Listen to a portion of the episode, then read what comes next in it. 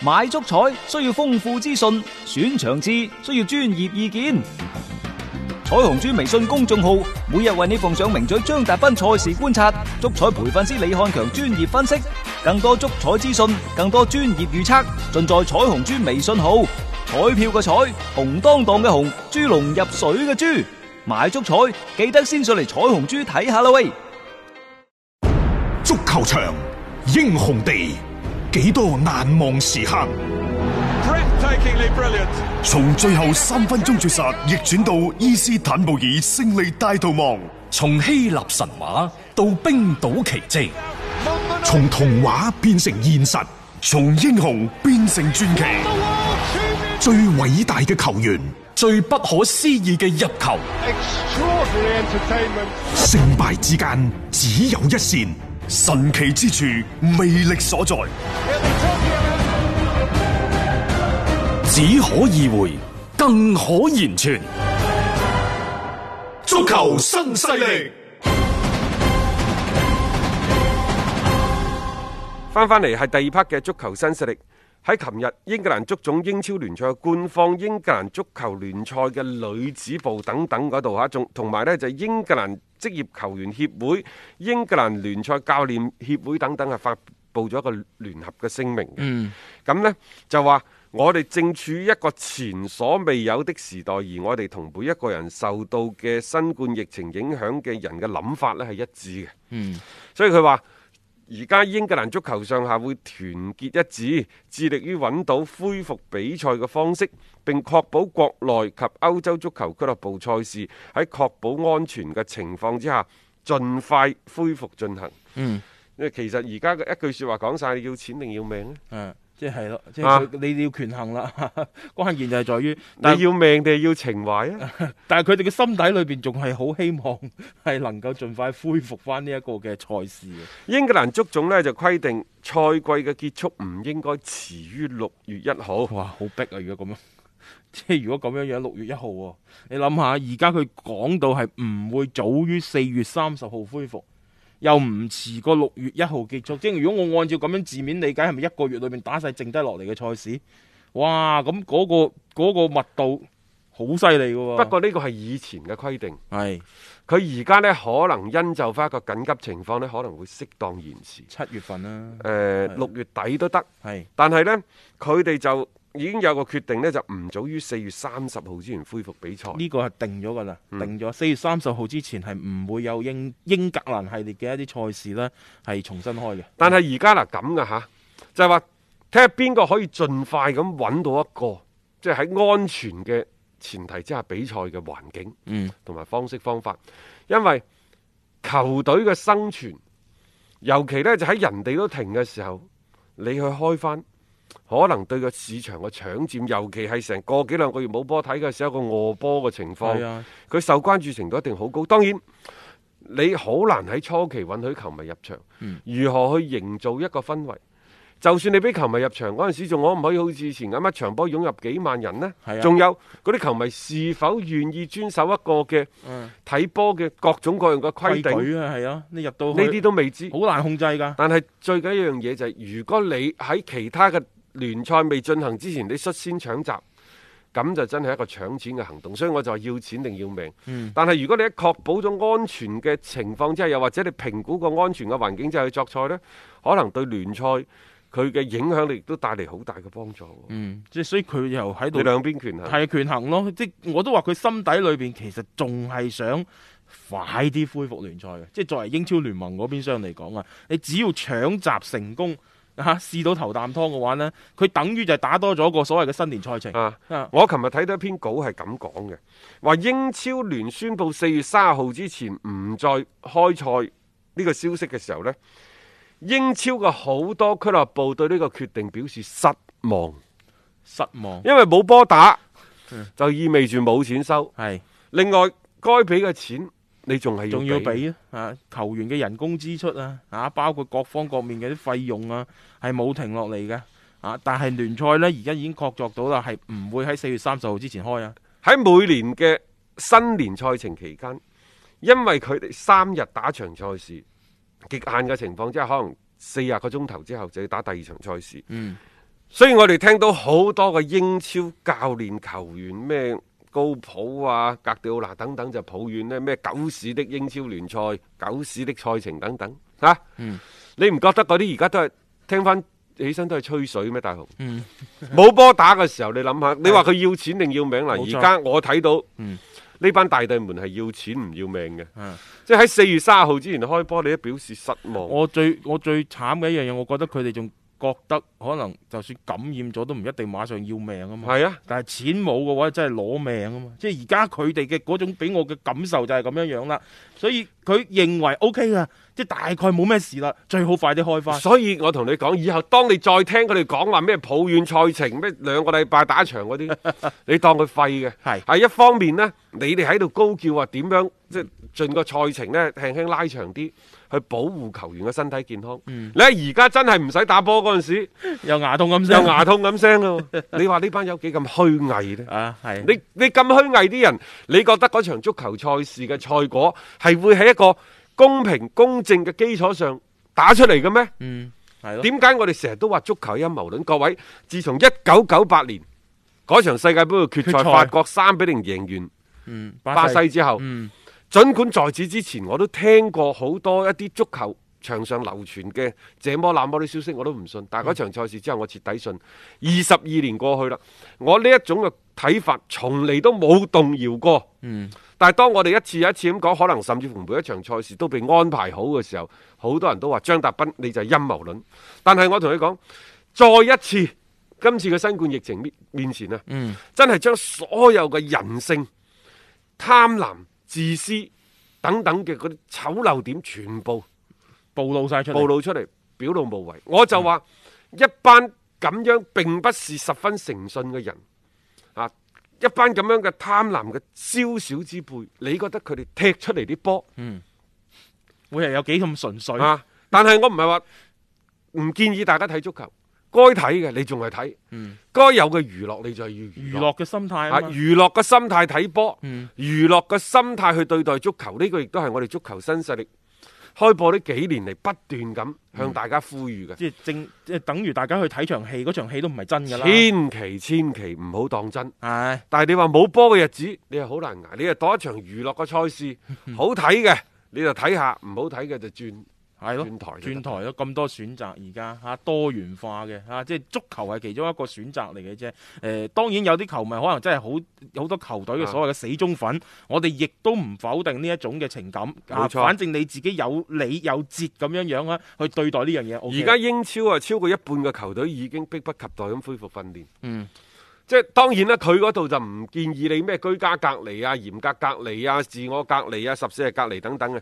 所以而家曼聯、曼城、狼隊、阿斯通維拉、白禮頓、搬尼、石飛聯、誒、修咸頓、韋斯咸等等，全部都恢復訓練啦。嗯但係喺呢上述名單當中冇利物浦嘅份喎，唔係利物浦幾咁有人性，而係佢歐戰又唔使打啦，足總杯又唔使打，咩杯都唔使打，仲有一兩場嘅聯賽佢遲啲操翻都未遲嘅， Yeah. 佢就算後尾所有個賽事輸咗，佢都有機會躺住攞冠軍攞英超嘅冠軍。係放假心態， 即係俾咗一個假期佢哋啦。又之前又話即係打到殘晒，打到攰晒。咁而家啱啦，有一個咁好嘅一個空檔期，所以各自有各自嘅諗法同埋算盤。佢哋更加多呢，其實都係企喺自己嘅一個角度去出發去考慮嘅啫。就算真係企出嚟講一啲嘅即係説話呢，可能就係就而家嘅一個大環境，咁不佢叫過做我覺得有又為可以之理啊解。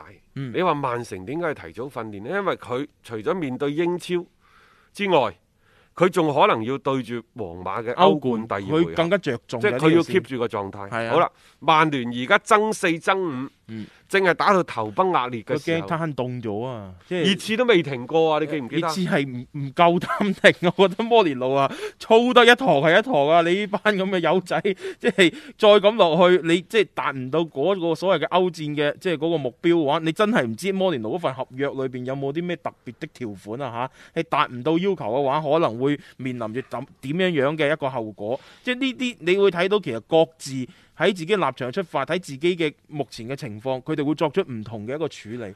呢個就係英超各支球隊而家嘅一個眾生相，嚇可以咁講啊誒、。之前跟道簡呢係接受過一次公開採訪，即係曼城嘅中場啊。嗯，誒傾咗好多好多個話題，其中有一點呢，佢都係披露咗，就話而家佢同佢隊友們呢，就係各自在家自行訓練，嗯，啊，亦都呢有同主帥嘅格調納保持呢就好緊密嘅聯繫，即係隨時呢就向主教練匯報自己嗯而家目前嘅身體嘅狀態。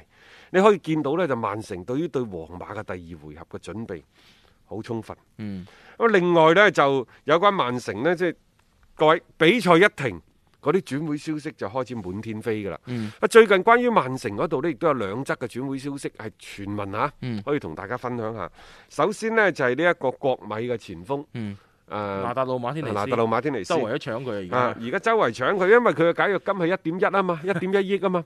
好啦，咁睇嚟呢，國米想揾佢傾續約嘅難度就越嚟越大啦。嗯之前呢，巴塞羅那就話一定要嘅，言之鑿鑿而家，。但係嗰時得一隊啫嘛，嗯啊，即係你而家國米仲可以動之以情，而家呢，就誒唔、單止係曼城，嗯連車路士都加入咗戰團。嗯啊，曼城同車路士都想喺巴塞羅那面前呢搶咗呢個人落嚟。嗯而曼城嘅目標更加明確，佢就係要揾呢一個拿特魯馬天尼斯翻嚟做阿古路嘅替代者。係車路士呢，就需要喺前邊揾多個翻嚟呢，去同呢一個譚美阿巴謙嗯係就搭檔嗯組成一個更加犀利嘅鋒線等等。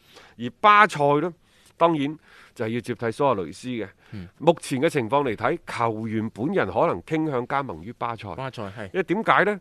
就因為大家阿根廷人。嗯。話美斯對呢一位細佬呢比較關照，而且咁樣比較容易埋堆啊嘛！你喺美斯嘅嗰個團體之下埋得到堆嘅話呢，咁、個發展前景會比較好啲。嗯係啊，嗱，特魯馬天尼斯仲要諗為你曼城明年有冇歐冠嗯嘅資格㗎，而家未知，所以今年曼城買人呢嗯會係即係增加咗好多不確定嘅因素。嗯但係賣人嗰方面呢，佢又比較疏爽喎。最新嘅消息呢，話大巴黎嗯就對馬列斯有興趣，啊，曼城亦都好疏爽，佢嗯話八千萬英鎊攞得出嚟嘅，唔使傾偈，即刻攞啊走。放啊，八千萬梗係 梗係放啊！即係如果肯俾的話嚇，咁啊，因為即係嗰陣時馬列斯嚟嘅話呢，都係六千一百萬英鎊嘅啫。但係佢年紀有翻咁上下啊嘛。同埋大家覺唔覺得佢嚟咗曼城呢兩年，我又唔覺得有幾多嘅一啲即係話進步嘅地方佢唔進步，但係退步得亦都唔多，啊，即係比較保持翻一個嘅亦即就係係喺呢利啲斯特城嘅球員啊呢，一句講晒實力見底。定咗型咯啊，定咗型咯。咁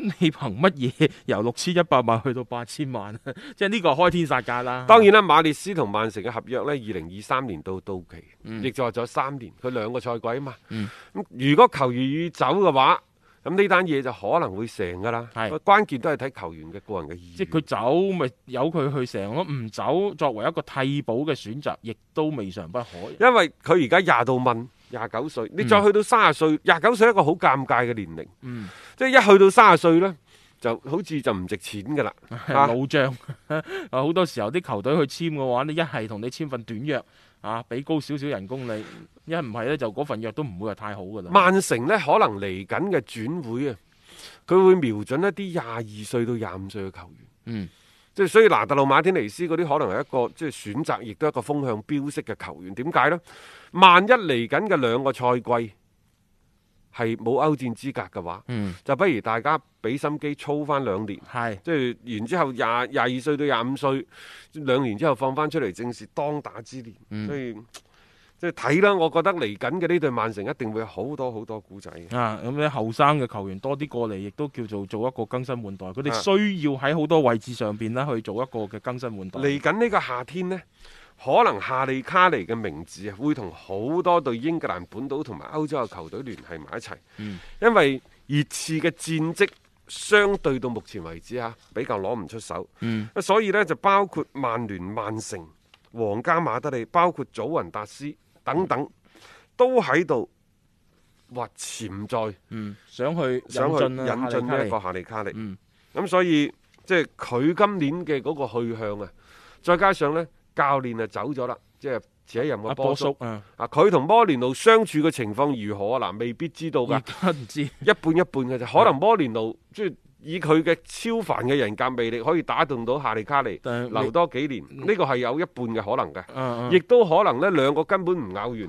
摩連奴嘅加盟可能會加速夏利卡尼嘅離去嘅喎。唔出奇。出現呢兩種情況都係好正常嘅現象。即係目前為止出嚟幫個摩連奴背書嘅球員就係盧卡斯摩拉啊、艾特韋列特啊呢啲嘅球員嘅啫，但係未聽講過有例如夏利卡尼啊，甚至阿里呢一種嘅球員呢，即係叫做喺熱刺裏邊呢留得比較耐嘅攻股之神呢，係講呢啲。啊但係咁，摩連奴其實當初係好欣賞夏利卡尼嘅，係所以其實佢喺做曼聯嘅主教練嗰陣時咧，多次都要求俱樂部嗯將佢買翻入嚟，同埋摩連奴嗰種打法呢，係適合夏利卡尼嘅，嗯係適合適合夏夏利利卡尼嘅。卡尼嚇，係咪？所以即係走與唔走，真係一個未知數嚟即。係關鍵，我覺得夏利卡尼又要睇下對球隊有冇啲咩諗法。仲有，呢，就係話之前夏利卡尼喺兩三年前有一份合約，就將佢從十萬磅升到廿萬磅。嗯嗰陣時唔走，你唔知道佢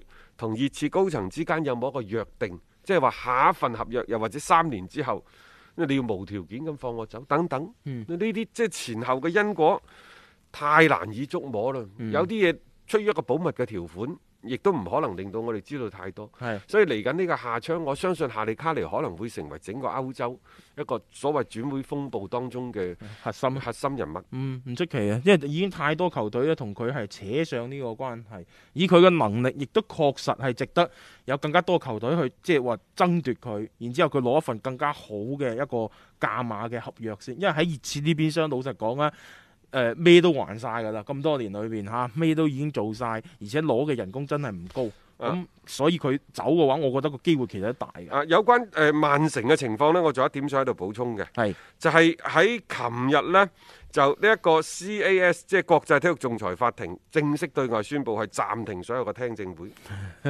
亦就話暫停所有嘅聽證會幾時恢復未知。誒咁因為而家曼城舉咗手啦，啊，上訴啊嘛要上訴，嗯咁佢嗰度又未召開的話嗯，hold 住喺度係啊， ，hold 住喺度嘅話，曼城下個賽季就好大好大機率會攞到一個歐戰嘅參賽資格照踢住先。啊！要又真係再罰嘅話，咪再延後咯。即係而家等於係一個緩刑期。仲有一個呢個期呢，對於曼城嚟講係太重要啦，因為當初對曼城嘅處罰呢，歐洲聯對曼城嘅處罰係嚟得比較突然嘅，傳咗兩年啦。係呢、個呢、個所謂嘅斧頭啊，呢把劍啊，一直尤都其未剁落去未剁落 去嘅，突然間剁咗落嚟。咁曼城嘅反應都好快，馬上要上訴。但係實際上佢哋上訴嘅時候，對於曼城嚟講準備並唔係太過充分。嗯但而家咁樣暫停就好啦。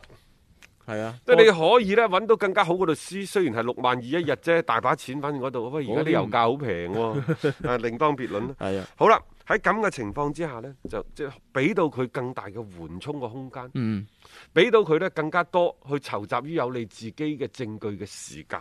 嗯對曼聯、對曼城嚟講呢，延遲聽證會絕對絕對係一個好消息，嗯尤其呢，係好有機會攞到下個賽季繼續參加歐戰嘅資格。嗯咁樣嘅話，對於曼聯就唔係一個好消即係息啦。英超嗰啲爭第五嗰啲啊，係啊嚇，即係一定要爭四啦。而家唔好諗咁多啊，咩第五名都有機會，當然你就瞄住車路士咯，因為車路士而家起起伏伏，都唔係車路領先得好多。但你又要小心後邊嘅狼隊喎。啊，係啊，一炸球隊，所以即係而家嗱，真係因為咁樣樣嘅情況之下呢，一旦英超重開翻呢，嗰種爭四嘅激烈呢，係比之前又係更加甚嘅。因為以前嗰段時間仲覺得，誒、哎、係起碼個前五都有啲機會，而家唔係啦，一定要前四先叫穩穩定定啦，係攞到一個嘅歐冠嘅資格啊就話咧呢個夏天要不惜代價留低格迪奧拿。啊。咁留低格迪奧拿，起碼就係留低成個班底嘅最主要嘅一環先啦。即係冇咗格迪奧拿嘅話呢，其實你即係唔排除其他球員會有諗法。你留低格迪奧拿，你就留低一個歐冠嘅資格。歐冠資格你千祈唔好以為歐阿格迪奧拿已經講咗啦，即係嚟緊兩年會係繼續履行完合同之，其實佢得一年嘅啫。啊佢係話嚟緊兩年唔會走，可能會簽份新合約，你千祈唔好聽佢講啊！你唔知幾時又會變㗎啦。係啊，啊，因為嗰陣時嘅嗰個環境底下，佢唔發聲唔得嘅，佢要發聲，亦都我哋分析過咧，就係話呢個佢係佢嘅人設嚟嘅，佢唔能夠下下都係做嗰個我我跳船嘅嗰個角色嚟噶嘛。啊咁但係而家，喂，如果你真係冇嘅話，咁我為自己嘅一個前途去考慮都正常啫。嚇因為雖然格調嗱之前有聲明話自己留喺隊伍，嗰、個只係對球迷講嘅，嗯嗰、個對球迷講嘅係情懷。但係各位喺資本市場入邊，喂，你可能琴日講嗰啲嘢同今日講啲嘢完全就唔同，因為資本市場係幾咁瞬息萬變。啊，亦亦都唔唔容得你有太多感情嘅因素喺裏面嘅。老實講句，因為你同對方講感情，就係分分鐘對方就係算計住你嘅。呢、個有時喺資本面前冇辦法嘅，你必須要保持呢一種嘅高度嘅冷靜。咁我覺得格迪奧拿呢方面嘅誒、呃即係經驗啊，或者佢嘅一啲諗法，亦都係足夠令佢去作出一個更加準確嘅判斷。一切就要睇曼城是否擁有下賽季嘅一個歐冠嘅資格，而再作一個決定啊！一個為足彩愛好者度身訂造嘅全新資訊平台北單體育，經已全面上線。